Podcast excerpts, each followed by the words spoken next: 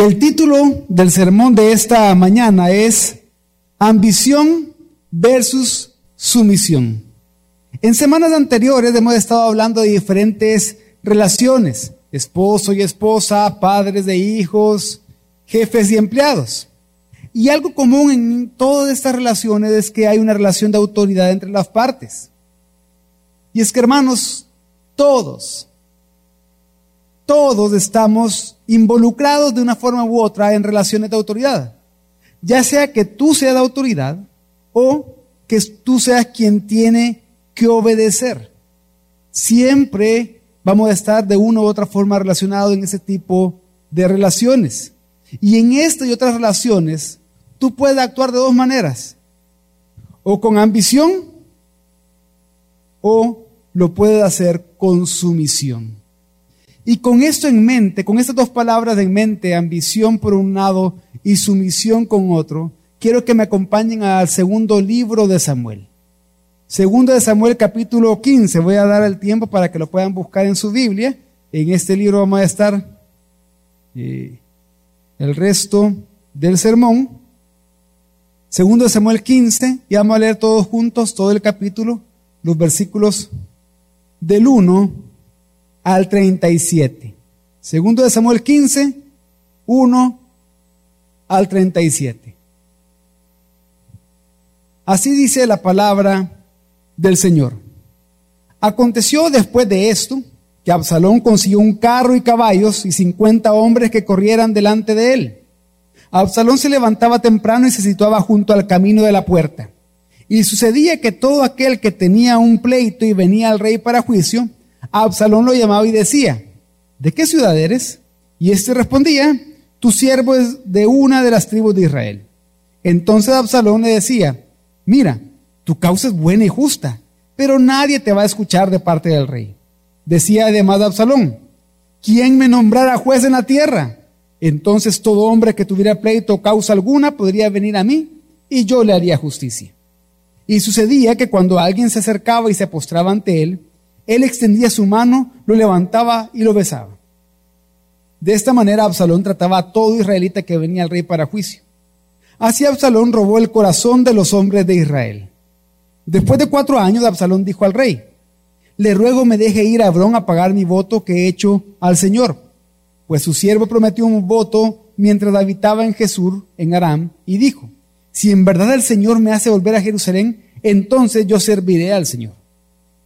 Vete en paz, le dijo el rey. Y él se levantó y fue a Hebrón. Pero Absalón envió espías por todas las tribus de Israel y dijo, tan pronto oigan el sonido de la trompeta, entonces dirán, Absalón es rey en Hebrón. Con Absalón fueron doscientos hombres de Jerusalén como invitados. Fueron inocentemente sin saber nada. Y Absalón envió por Aitofel el gilonita, consejero de David, desde Gilo, su ciudad, cuando ofrecía los sacrificios. Y la conspiración se hacía fuerte porque constantemente aumentaba la gente que seguía a Absalón. Entonces un mensajero vino a David y le dijo, el corazón de los hombres de Israel está con Absalón. Y David dijo a todos sus siervos que estaban con él en Jerusalén, levántanse y huyamos, porque si no, ninguno de nosotros escapará de Absalón. Vayan deprisa, no sea que nos alcance pronto. Traiga desgracia sobre nosotros y hiera la ciudad a filo de espada. Y los siervos del rey le dijeron, sus siervos están listos para hacer todo lo que nuestro señor el rey quiera. Salió el rey y toda su casa con él, dejando el rey a diez concubinas para cuidar la casa. Salió pues el rey y toda la gente con él y se detuvieron en la última casa. Todos sus siervos pasaron junto a él. Todos los ereteos, los peleteos y los, todos los geteos. Seiscientos hombres que habían venido con él desde Gat, todos pasaron delante del rey. Y el rey dijo a Itai el geteo, ¿por qué has de venir tú también con nosotros? Regresa y quédate con el rey, porque eres un extranjero y también un desterrado. Regresa a tu lugar. Llegaste apenas ayer. ¿Y he de hacer que vagues hoy con nosotros mientras yo voy por donde quiera ir?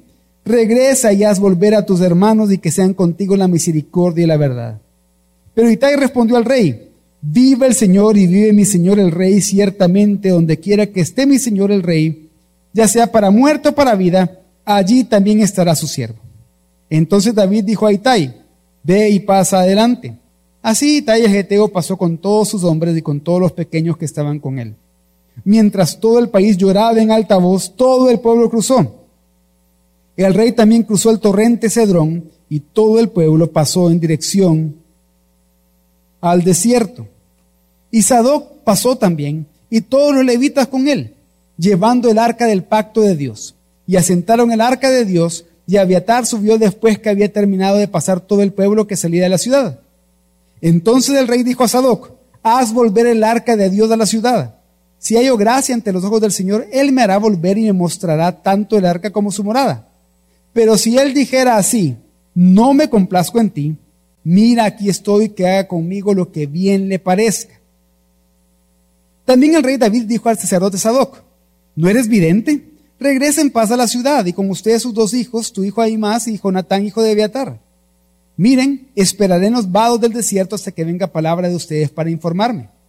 Sadoc y Abiatar hicieron volver el arca de Dios a Jerusalén y se quedaron allí. David subía a la cuesta del monte de los olivos y mientras iba, lloraba con la cabeza cubierta y los pies descalzos. Entonces todo el pueblo que iba con él cubrió cada uno su cabeza e iban llorando mientras subían. Alguien dio aviso a David, Aitofel está entre los conspiradores con Absalón. Y David dijo, oh Señor, te ruego, haz necio el consejo de Aitofel. Sucedió que mientras David se acercaba a la cumbre donde se adoraba a Dios, Usai el arquita salió a su encuentro con su manto desgarrado y polvo sobre la cabeza. Y David le dijo, si pasas conmigo entonces me serás una carga. Pero si regresas a la ciudad y dices a Absalón, seré su siervo oh rey como en el pasado he sido siervo de su padre, así ahora seré su siervo, entonces hará nulo el consejo de Aitofel en favor mío. ¿Y no están allí contigo Sadoc y Abiatar los sacerdotes? Por tanto, todo lo que oigas de la casa del rey lo comunicará a los sacerdotes Sadoc y Abiatar. También sus dos hijos están allí con ellos. Hay más hijo de Sadoc y Jonatán, hijo de Abiatar. Y por medio de ellos me comunicarás todo lo que oigas. Usai, amigo de David, entró en la ciudad de cuando Absalón entraba en Jerusalén. Y esto es la palabra del Señor, hermanos. Vamos a orar. Padre bueno, gracias, Señor. Gracias porque un domingo más podemos estar reunidos con tu pueblo, con esta iglesia local, para poder ser edificados con tu palabra, conforme a tu verdad. Y por eso, Señor, hoy te ruego que podamos todos con sabiduría aprender de este texto, el cual tengo el privilegio de predicar hoy. Y te pido que me puedas usar para hacerlo de la mejor manera, con temor y temblor, y que podamos aplicarlo a nuestra vida junto con mis hermanos y vivir conforme a esto. Te damos gracias en el nombre de Jesús. Amén. Los tiempos cambian. Los reyes cambian. Las autoridades cambian. Algo que no cambia es que en cada época hay quienes, por ambición y codicia, son capaces de dividir reinos, de dividir iglesias, de dividir familias. Por eso, hermano, mi objetivo hoy es persuadirte de lo siguiente. La sumisión y la humildad te llevarán más lejos que la ambición. La sumisión y la verdad te llevarán más lejos que la ambición. Y en 2 Samuel capítulo 15 que acabamos de leer, vimos que eso es representado por los dos personajes principales de la historia. En primer lugar, en los versículos 1 al 12, leímos acerca de Absalón con su ambición desmedida. Luego en los versículos 13 al 37 tenemos a David mostrando sumisión y humildad. Y es por eso que en primer lugar vamos a hablar de la ambición desmedida de Absalón. Y en Absalón vemos caracterizado a los que buscan ganar el poder sin importar cómo lo van a hacer. O lo, o aquellos que buscan ganar el poder e influencia, no importando qué deba hacer para lograrlo. Y hay tres palabras claves que, de las que hablaremos en esta parte. Ambición, autopromoción y engaño. Y así el pasaje en el versículo 1 comienza diciendo, después de esto. La pregunta es, ¿después de qué? Para eso tenemos que saber de lo que está hablando el capítulo 14. Y el capítulo 14 de 2 Samuel nos cuenta que Absalón, hijo de David, gracias a la ayuda de otras personas que convencieron al rey David, fue aceptado de nuevo en el reino después de una larga ausencia debido a que Absalón había asesinado a su medio hermano Amnón. Luego en el capítulo 14 termina diciendo que cuando Absalón regresó finalmente a Jerusalén, el rey besó a Absalón. Pero veremos que Absalón despreció el beso del rey. Entonces, después de esto, después de ser recibido de nuevo en el reino por el rey, después del beso del rey, Absalón comenzó un plan que manifestaba, que representaba toda su ambición. Un plan que tenía como objetivo robar el corazón de los hombres de Israel a través de la conspiración contra David. Y esto me lleva a detenerme por un momento y preguntar, ¿qué es aquello que ambicionas? ¿Qué es lo que tu corazón más anhela obtener? ¿Qué es aquello que realmente quieres y no tienes? ¿Y qué eres capaz de hacer para alcanzar eso que estás codiciando? Mientras piensas en eso, veamos qué hizo Absalón para cumplir su ambición. Veamos qué hizo Absalón para robar el corazón de los hombres de Israel, conspirando contra su padre y su rey David. Y en términos modernos podríamos decir que Absalón utilizó propaganda política en esa campaña que él tenía de complot. Y la propaganda política es algo que nosotros estamos acostumbrados a ver cada cierto tiempo en nuestro país, en nuestras ciudades. Pero ¿por qué digo que Absalón utilizó propaganda? Porque la propaganda, entre otras cosas, utiliza recursos que llaman atención y tienen un gran impacto. Busca posicionarse en los mejores canales de comunicación.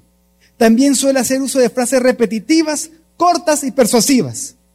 Y palabras parciales. Entonces, veamos cómo Absalón utilizó la propaganda para cumplir su ambición.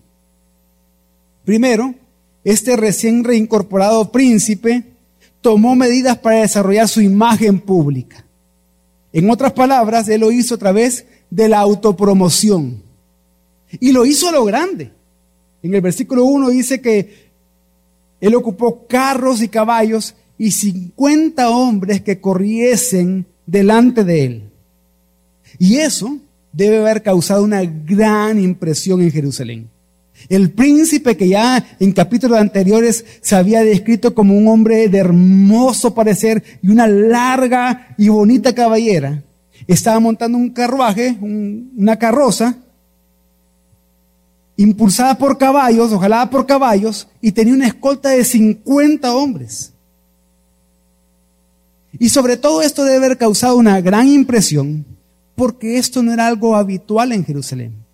Incluso, esta era quizás la primera vez que un carro era visto en las calles de Jerusalén. ¿Por qué? Porque este tipo de carruajes era típicamente el equipo de guerra de los enemigos de Israel, que en otras partes de la Biblia leemos que ellos confiaban en sus carros para la batalla. Pero también, si recordamos primero de Samuel capítulo 8, cuando el profeta Samuel confronta y advierte al pueblo del deseo de tener un rey como las demás naciones, en 1 Samuel 8:11 dice Samuel al pueblo que ese rey tomará a tus hijos y los pondrá en sus carros para que sean su caballería y corran delante de sus carros. Esto estaba hablando de un rey como las naciones, de un rey que no estaba según el plan de Dios o conforme a Dios. Entonces vemos que esto que hizo Absalón no solamente era una política pomposa y pretenciosa, sino una forma alternativa de mostrar su propio poder y grandeza en el reino. Fíjense que esto es bien parecido a lo que sucede en Venezuela. ¿Saben ustedes que allí, en Venezuela, el gobierno mandó a hacer, creó una caricatura, un dibujo animado del dictador Nicolás Maduro?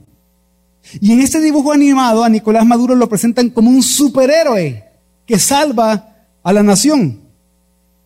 Y transmitían esta caricatura todos los días en el único canal de televisión oficial que existe en Venezuela. Todo para hacer ver como alguien bueno e envidiable a la figura de Nicolás Maduro. Y alguien puede decir, pero ¿y eso qué? Puede ser que tú no te consideres un Absalón. Puede ser que tú no te consideres un dictador como Nicolás Maduro.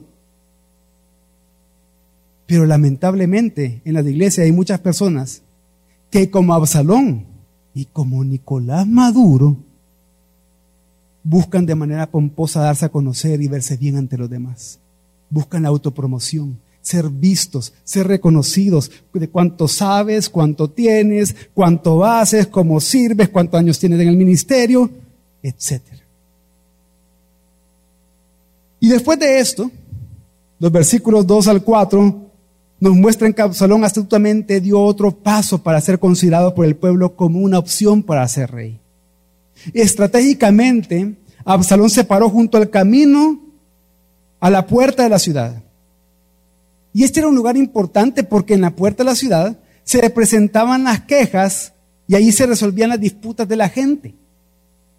Allí los que iban a la ciudad con un caso que requería la decisión del rey fueron interceptados por Absalón.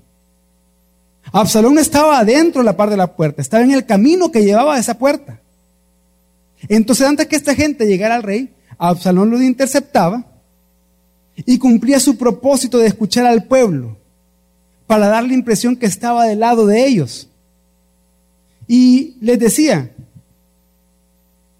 tenés razón, tenés razón en lo que me decís. Fíjate que veo que tu causa es buena, que tu causa es justa. Y es que el problema no eres tú. El problema del gobierno de ese rey que no te escucha. Mira, el rey pasa muy ocupado y él no va a tener cuidado, él no va a preocuparse de brindarte todos los recursos necesarios para que tu caso sea escuchado y resuelto. Pero después lo que Absalón hacía en su campaña política es que diría a los ciudadanos, si me nombraran juez, yo haría justicia a todos. Qué gran promesa electoral estaba haciendo Absalón ahí. Absalón hizo todo lo posible para ganarse la mente de la gente, para que cualquiera le pagara homenaje. Pero cualquiera que llegaba entonces delante de él y se postraba delante de él, Absalón rápido le decía, no, no, no, no te postres, ¿cómo te vas a postrar? Le tomaba la mano, lo levantaba y le daba un beso. Pero ya vimos que un beso no significaba nada para Absalón. Y todo esto funcionó. Por lo que Absalón se robó el corazón de los israelitas. Ya había dado un paso para cumplir su ambición. Y detengámonos nuevamente por un momento y pensemos. Estamos en una campaña de autopromoción en nuestras iglesias, en nuestros hogares, en nuestro lugar de trabajo, en nuestro lugar de estudios. ¿Y qué quiero decir con esto? Piensa por un momento si te estás promocionando frente a los demás. Si te quieres presentar a ti mismo con la mejor imagen, por ejemplo, si estás luchando para que el número de seguidores que tienen en redes sociales vaya creciendo, creciendo y por eso publica lo que publicas, haces lo que haces, haces distintas estrategias porque quiere que te vean y tener más y más y más seguidores, porque quizás para ti eso es importante. O piensa si te importa quedar bien con todos, si quieres ser monedita de oro, que todos hablen bien de ti y que no piensen nada malo de ti porque para ti tu imagen es muy importante. En otras palabras, hermano, hermana, estás poniendo más énfasis en la estética, en cómo te ves, en el exterior, que en la ética, en cómo eres realmente, en tus principios y valores, para provocar credibilidad, para que la gente te siga, para que la gente te estime. Tu esfuerzo está enfocado en complacer a los demás para que estén de tu lado, para que hablen bien de ti. Estás usando los demás como herramientas, como instrumentos para verte mejor tú. Por ejemplo, imagínate en el trabajo. Te estás relacionando con tu jefe o con tus compañeros de trabajo de forma hipócrita, solo para conseguir lo que quieres. Para conseguir ese puesto, no importando qué es lo que tenga que hacer. Procurando que siempre alguien te deba un favor para en el momento oportuno cobrártelo, porque es lo que te conviene a ti. O para los padres de familia que están acá, ¿están utilizando como herramienta de ustedes a sus hijos para verse mejor? ¿A qué me refiero con esto? Usan el buen comportamiento de sus hijos solo para que la gente vea cuán buenos padres ustedes son. O con tus amigos en tu lugar de estudio, jóvenes. ¿Estás buscando admiración por medio de hacer bullying a los demás? ¿Por medio de aprovecharte a los demás? ¿Por medio de hablar mal de ellos? ¿Para presentarte a ellos como popular, como que la gente te tenga miedo o admiración? ¿O estás por medio del chisme eh, llevando y trayendo, llevando y trayendo para quedar bien con los demás? En otras palabras, con cosas como estas, ¿estás robando el corazón de los que tienes alrededor tuyo? ¿Y a qué me refiero con estar robando el corazón? En que estás haciendo que el corazón de ellos se incline más hacia ti y te mire siempre a ti. Estás haciendo que tus esfuerzos sea, sean que te vean a ti y no vean a Jesús.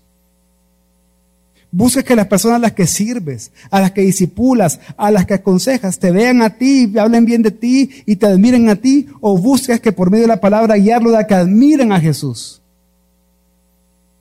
Busca que tu cónyuge, que tus hijos, que tus amigos te vean a ti o admiren a Jesús. ¿Qué estás buscando en tu vida? Pero volvamos al texto. El versículo 7 nos dice que la campaña política de Absalón duró cuatro años. Cuatro años se mantuvo en lo mismo. Y luego hizo su siguiente movimiento. Después de la pompa, de las promesas, de la autopromoción, vino el engaño, porque él iba a cumplir su ambición también por medio del engaño. Primero, en los versículos 7 al 9, vemos que Absalón engaña a David diciéndole que iría a Hebrón a cumplir un voto al Señor. Y es que, miren, Absalón estaba perfeccionando mucho más el arte del engaño, porque ya mucho tiempo atrás había organizado un engaño para matar a su medio hermano Amnón. Ahora el engaño es para apoderarse del reino. Y David le dijo, ve en paz. Pero Absalón partió para hacer la guerra. Y Absalón envió espías a todas las tribus para continuar con su conspiración. También engañó a 200 personas que fueron inocentemente invitadas.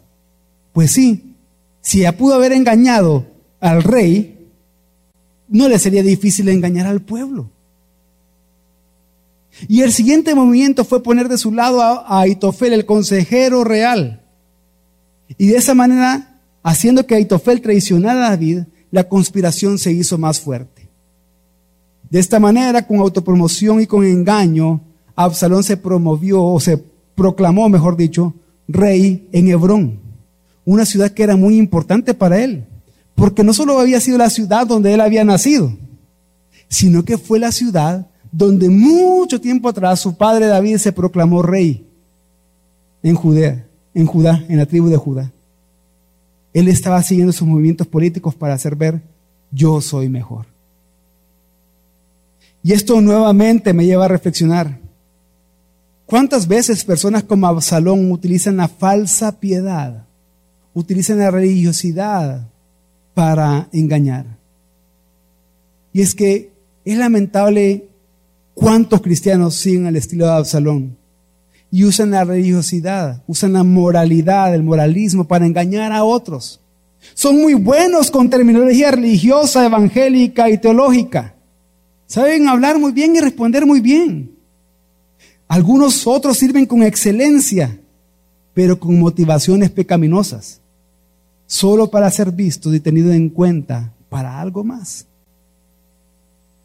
Hay otros que hacen creer que viven principios bíblicos y que realmente se preocupan por los demás. Pero solo es una fachada para obtener información y chismear según a ellos les convenga. Es lamentable cómo cada vez es más evidente que algunos cristianos siguen el estilo de Absalón, convirtiéndose en expertos en propaganda, en autopromoción y en engaño, en manipulación, porque así pueden vender una imagen manipulada de ellos mismos que les conviene a ellos mismos para su ambición. Absalón se había tomado el reino, esa era su ambición. Para lograrlo usó la autopromoción y el engaño. Pero recuerda que la sumisión y la humildad te llevarán más lejos que la ambición.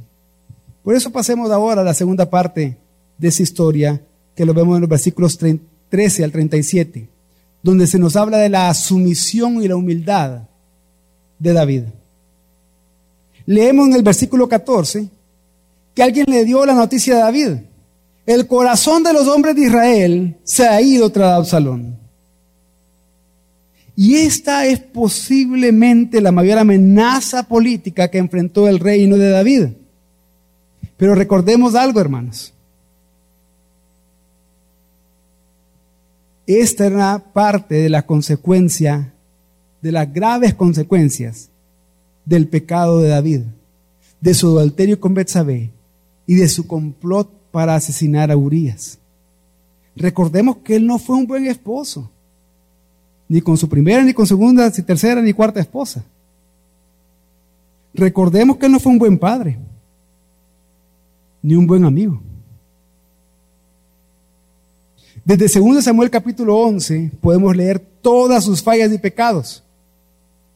Entonces ese oscuro momento que estaba pasando en la vida de su reino era parte de las consecuencias.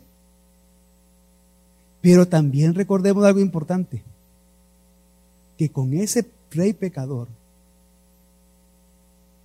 antes de todos esos pecados que cometió, leemos en 2 Samuel capítulo 7 que Dios había hecho un pacto. Un pacto que dependía de la gracia y la misericordia de Dios hacia el rey. Y un pacto que Dios iba a cumplir. Y para eso tenía que trabajar en el corazón del rey. Así como Dios, en su gracia y misericordia, sigue trabajando en nuestros corazones para que podamos cumplir el propósito de Él, a pesar de los pecadores que somos nosotros. Entonces la pregunta aquí es, ¿qué haría David? ¿Cuál sería la reacción del rey? ¿Se aferraría David al reino defendiéndose y justificándose y haciendo la víctima a toda costa? ¿Actuaría David como lo hizo Saúl contra él, persiguiendo a Absalón, procurando matarle? Haciendo que Absalón huyera por años y años. No. A diferencia de Absalón, en David se representa a aquellos que procuran vivir en sumisión y confianza en la voluntad de Dios, incluso si eso significa humillarse. Y hay tres palabras claves que veremos en esta parte. Sumisión, confianza y humildad. Entonces, ¿qué hizo David? David hizo lo mismo que hizo hace muchos años cuando Saúl lo perseguía. ¿El qué? Huyó. Huyó. Porque a veces lo más inteligente es huir para cuidar la vida de los demás que están alrededor de uno. Y así vemos en los versículos 14 al 16 que David huyó con todo su pueblo, con toda su casa. Y en el versículo 17 vemos que mientras subía, David se detuvo en su última casa, que debe haber sido un lugar muy reconocido para las personas del pueblo, y una casa que seguramente estaba cerca de los límites de las fronteras de Jerusalén. Imagínese eso. David, en ese último lugar, viéndose atrás, viendo la ciudad de Jerusalén, despidiéndose de ella. David a partir de ahí huiría como exiliado de la ciudad que él mismo conquistó años atrás. De la ciudad a que él trajo el arca del pacto. De la ciudad donde él frecuentemente volvía a su casa después de derrotar a sus enemigos. Él hizo una pausa y vio hacia atrás todo lo que dejaba. Parecía que las promesas de Dios no se cumplirían. Y ese éxodo que estaba a punto de realizar David se convirtió también en un desfile, en una marcha de los siervos y soldados que eran leales al rey. Y ahí pasaron todos los ereteos, los pereteos y geteos. Una caravana de extranjeros que junto con David se convertirían en ese momento en exiliados y peregrinos. Aún en medio de las circunstancias,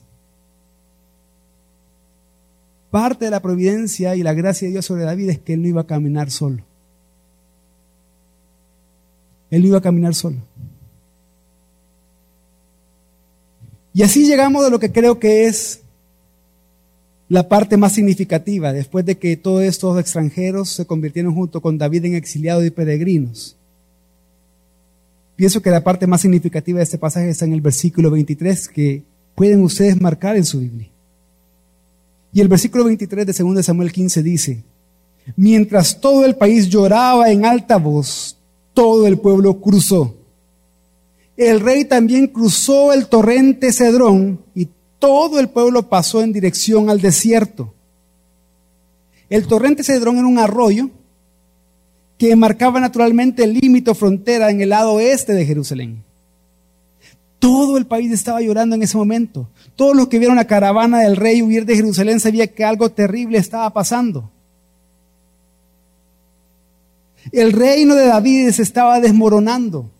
El rey David se volvería a convertir en un fugitivo. Imagínense esto, el rey junto con su pueblo salía de la tierra prometida hacia el desierto. Parecía que las promesas de Dios iban en retroceso. En vez de estar en la tierra prometida, en el reino, salían del reino hacia el desierto una vez más. Por eso es que este lugar, el torrente de Cedrón, se convertiría en un lugar emblemático para el pueblo de Dios. Todos iban a recordar el torrente de Cedrón, porque fue el lugar que el rey cruzó mientras huía, mientras salía al exilio. Luego, en los versículos 24 a 29, vemos que Sadoc y los levitas parecen haber dado por sentado que a donde fuera el rey, ahí tenía que ir el arca. A donde fuera David, ahí tenía que seguirlo el arca. Pero David insistió en que el arca de Dios no debía ser parte de su salida de la ciudad. Porque David entendía que el arca del pacto de Dios, que representaba las promesas de Dios, pertenecía a la ciudad, pertenecía al lugar que Dios había dicho que tenía que estar, en el tabernáculo. Y si David confiaba en las promesas de Dios, esperaba regresar a Jerusalén. Y esa fe, esa confianza en Dios y esa sumisión a la voluntad de Dios es lo que él expresó en los versículos 25 y 26, que dice, entonces el rey dijo a Sadoc, haz volver el arca de Dios a la ciudad. Si hallo gracia ante los ojos del Señor, Él me hará volver y me mostrará tanto el arca como su morada. Pero si Él dijera así, no me complazco en ti, mira, aquí estoy, que haga conmigo lo que bien le parezca. Aquí vemos cómo a diferencia de Absalón, que buscó, que ambicionó obtener el poder y el reino a través de la conspiración y de traición, de la autopromoción y del engaño, David no se aferró al reino, sino que confió en Dios él confió en que Dios iba a cumplir sus promesas y que Él volvería. Y que aunque no fuera así, vemos que Él se somete a la voluntad de Dios. Y algunos podrían llegar a pensar, bueno, entonces, todo lo que tiene que hacer alguien en un momento así es someterse a Dios y quedarse de brazos cruzados. No. Porque algo que aprendemos acá es que someterse no es algo pasivo. Someterte a Dios te debe llevar a confiar en Dios. Y confiar en Dios no significa no hacer nada y quedarse de brazos cruzados. Por ejemplo, los que son padres quizás se sienten identificados con esto. Y los que son hijos también, quizás alguna vez sus padres les han dicho algo así. En ocasiones cuando yo corrijo a mi hija o cuando yo le doy alguna indicación, obviamente yo espero que siga mis indicaciones, que se someta. Pero el hecho que se someta no significa nada más que haga lo que yo quiero. Para mí que ella se someta tiene que ir más allá. Por eso es que muchas veces yo lo que le digo es, hija, hace esto, por favor. Confía en mí. Yo soy tu papá, confía en mí. Yo sé lo que te estoy pidiendo, yo sé lo que te estoy pidiéndote que hagas. Confía en mí. Mi interés no solamente es que haga lo que yo le estoy diciendo. No solamente es que se someta, sino que confíe en mí mientras lo hace, porque yo soy su padre y yo quiero lo mejor para ella. Por eso le digo, confía en mí, hacelo así, confía en mí. En otras palabras le estoy diciendo, haceme caso, sometete, pero hacelo con confianza en mí. Sabiendo que por algo te lo estoy pidiendo, confía. La pregunta para ti, hermano, es, ¿estás sometiéndote a Dios? Pero ¿con qué motivación te sometes? Porque ni modo me tengo que someter. ¿Con resignación? ¿Con qué actitud lo haces? ¿O te estás sometiendo a Dios con la confianza de que Él es tu Padre, que Él es tu Dios, de que Él es tu Señor? Y sabe que es lo mejor para ti, aún incluso en esos momentos difíciles. Si tu sometimiento a Dios no te lleva a confiar en Dios, entonces tienes que examinar las motivaciones de tu sometimiento. Porque ese sometimiento no es un sometimiento que glorifica a Dios. Aprendamos de esta lección de David. Su confianza en Dios no lo hizo pasivo. David trabajaría por lo que él creía que era correcto. Él empezó a poner también en marcha un plan. Los jugadores claves del plan vemos que eran los dos sacerdotes y sus dos hijos. Y el plan dependía de que estos cuatro estuvieran dentro de la ciudad y en el momento oportuno fueran a donde David y le proporcionaran información, inteligencia vital. Y no solo iban a ser ellos, como vemos en un momento. Entonces vemos hasta el momento que el rey ha pasado de Jerusalén al arroyo de Cedrón. En el versículo 30 vemos el último escenario donde este pasaje coloca al rey, subiendo la ladera del monte de los olivos, y el rey lo hizo descalzo, con su cabeza tapada, llorando. Eso expresaba el dolor, la vergüenza y la humillación con el que David iba saliendo de Jerusalén. Seguramente este fue uno de los días más oscuros para el rey David. Pero eso no fue todo. Por si fuera poco todo lo que estaba pasando, a David se le da la noticia en ese momento de que su consejero, Aitofel, lo había traicionado. Su hijo lo traicionó, ahora también su consejero. ¿Y qué hizo David en ese momento? David volvió a mostrar su confianza en Dios y su dependencia de Él. Y esta vez lo hacía a través de la oración. Él oró estas sencillas palabras. Oh Señor, te ruego que conviertas en locura el consejo de Aitofel. Oh Señor, te ruego que conviertas en locura el consejo de Aitofel. ¿Qué son? ¿Unas 10, 15 palabras? Y es que así como vimos antes que lo mejor es huir, aquí vemos cómo en situaciones adversas orar siempre será lo mejor. Aunque la oración sea breve, aunque la oración sea de 10, 15 palabras, cuando se hace con confianza en Dios, la oración será contestada. ¿Estás tú mostrando tu confianza en Dios por medio de la oración? ¿Y por qué les digo esto? Porque una de las formas que son sencillas, porque es sencillo orar, no es tan difícil orar en sí mismo, pero para nuestra autosuficiencia es muy difícil. Por eso que una de las formas más sencillas en las que mostramos que confiamos en Dios es en la oración. Y así, los últimos versículos de este pasaje nos muestran un pequeño rayo de esperanza. Nos muestran la oración de David contestada. Usai el arquita vino a David y David le, le dice, no te quedes conmigo, me servís más en el palacio, porque tú vas a absorbar el consejo que Aitofel le da a Absalón, tú lo vas a contrarrestar. Y así una vez más vemos que David no solo se somete y confía en la voluntad de Dios, también depende de Dios en oración, pero sin permanecer pasivo. Toma la iniciativa sin dejar de descansar en el Señor. Porque hermanos, someterse a la autoridad divina también incluye la necesidad de orar y, actuar sabiamente. Vemos que David, por un lado, se rinde a la voluntad de Dios y se rehúsa a quejarse, a hacerse la víctima, a manipular la situación a su favor. Pero por otro lado, ora específicamente para que Dios confunda a sus enemigos e instruya a Usai, a su amigo, para que le ayude con ese propósito. Y es que la confianza en Dios y las acciones sabias no son contrarias, sino que complementarias. Y así, hermanos, termina segundo de Samuel capítulo 15, el cual nos enseña que la sumisión y la humildad te llevarán más lejos que la ambición. Pero vemos en la historia que la ambición no llevó lejos a Absalón. Porque su reino no duró mucho.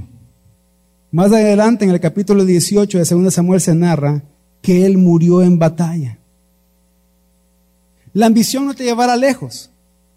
Y en este momento quiero dirigirme a ti, que quizás hoy nos acompañas por primera vez, o quizás ya tienes algunas semanas de haber venido y estar escuchando la palabra acá con nosotros, pero que aún así sigue rechazando a Cristo. Porque quieres seguir tus ambiciones. Pero debes de saber que esa ambición fuera de Cristo te va a llevar a la muerte, a una condenación y muerte eterna, lejos de Cristo y lejos de su reino. Y es por eso que yo te pido a ti, no sigas más los pasos de Absalón. Deja de ambicionar el mundo y sus deseos. Mejor sigue los pasos que llevaron lejos a David. ¿Y qué pasos fueron los que llevaron lejos a David? La sumisión y la humildad. Pero ¿de qué manera la sumisión y la humildad llevaron lejos a David? Porque los pasos del rey David mientras huía estaban anticipando los pasos de su descendiente, del más grande rey de Jesucristo. Y es que en muchos sentidos, hermanos, del exilio de David de Jerusalén se compara con las últimas horas de Jesús antes de morir. Porque así como vimos que Absalón despreció el beso del rey y lo traicionó para alejar a David del trono, en Lucas capítulo 22 vemos que Judas despreció al rey y con un beso señaló o fue la señal de la traición que acercaría a Jesús a su trono. Y para esto, el rey Jesús, para enfrentarse a su traidor y para enfrentarse a sus enemigos, el rey Jesús cruzó el emblemático torrente de Cedrón, el cual es mencionado una sola vez en todo el Nuevo Testamento, una sola vez. Juan capítulo 18, versículo 1 dice, después de que Jesús diera su último discurso a sus discípulos, después de que Jesús orara al Padre, Él se levanta y va con sus discípulos y dice lo siguiente, Juan 18.1. Cuando Jesús hubo dicho estas palabras, salió con sus discípulos al otro lado del torrente de Cedrón, donde había un jardín al cual entraron él y sus discípulos. ¿Y qué pasó en ese jardín? Ahí estaba Judas esperándolo. Con aquellos que los capturarían. Y cuando los captores le preguntan, los soldados le preguntan, ¿eres tú Jesús de Nazareno?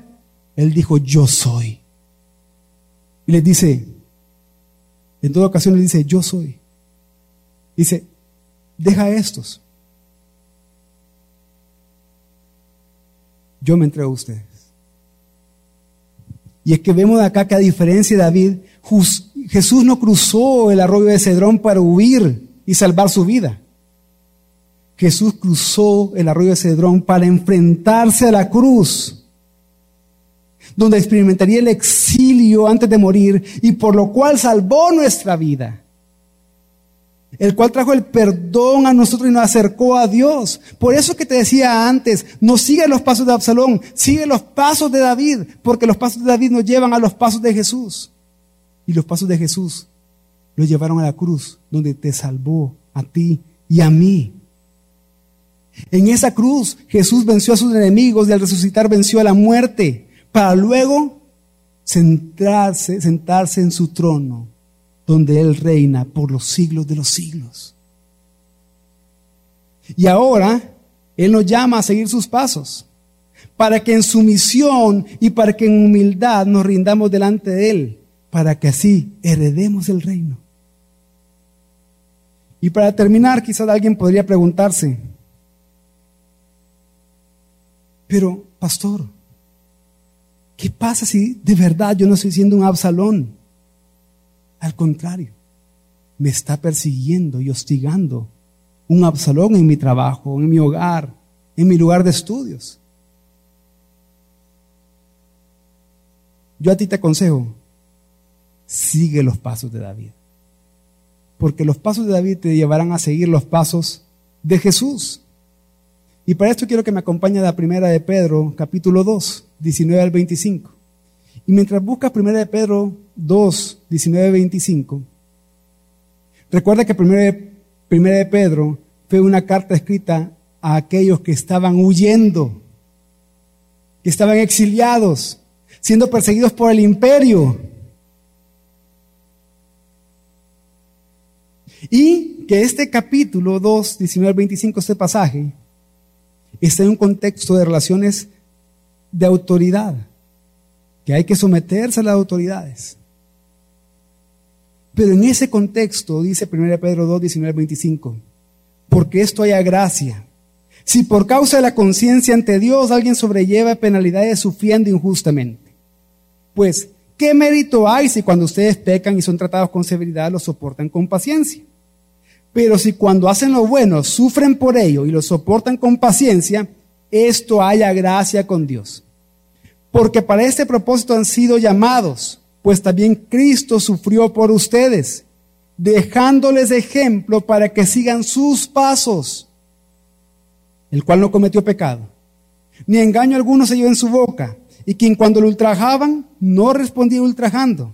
Cuando padecía no amenazaba, sino que se encomendaba a aquel que juzga con justicia.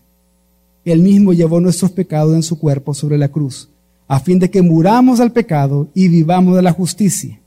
Porque por sus heridas fueron ustedes sanados, pues ustedes andaban descarriados como ovejas, pero ahora han vuelto al pastor y guardián de sus almas. Entonces, sigue los pasos de David que te llevarán a los pasos de Jesús. Y por lo tanto, en esos momentos, no vivas justificándote o, en autocompasión o quejándote. Sométete a la voluntad de Dios. Lo cual implica que debes de confiar en Dios. Y entonces muestra en esas circunstancias tu confianza en Dios por medio de la oración como Jesús lo hizo. Se encomendaba a aquel que juzga con justicia pero hazlo sabiendo que Cristo murió para que tú vivas justamente y para que con humildad tú puedas seguirlo, porque no caminamos solos. Estos pasos no los caminamos solos, hermanos. Los caminamos siguiendo a nuestro pastor, al protector de nuestra vida, a Jesucristo. Por lo tanto, mientras haces todo esto, no olvides que la sumisión y la humildad siempre te llevarán más lejos que la ambición.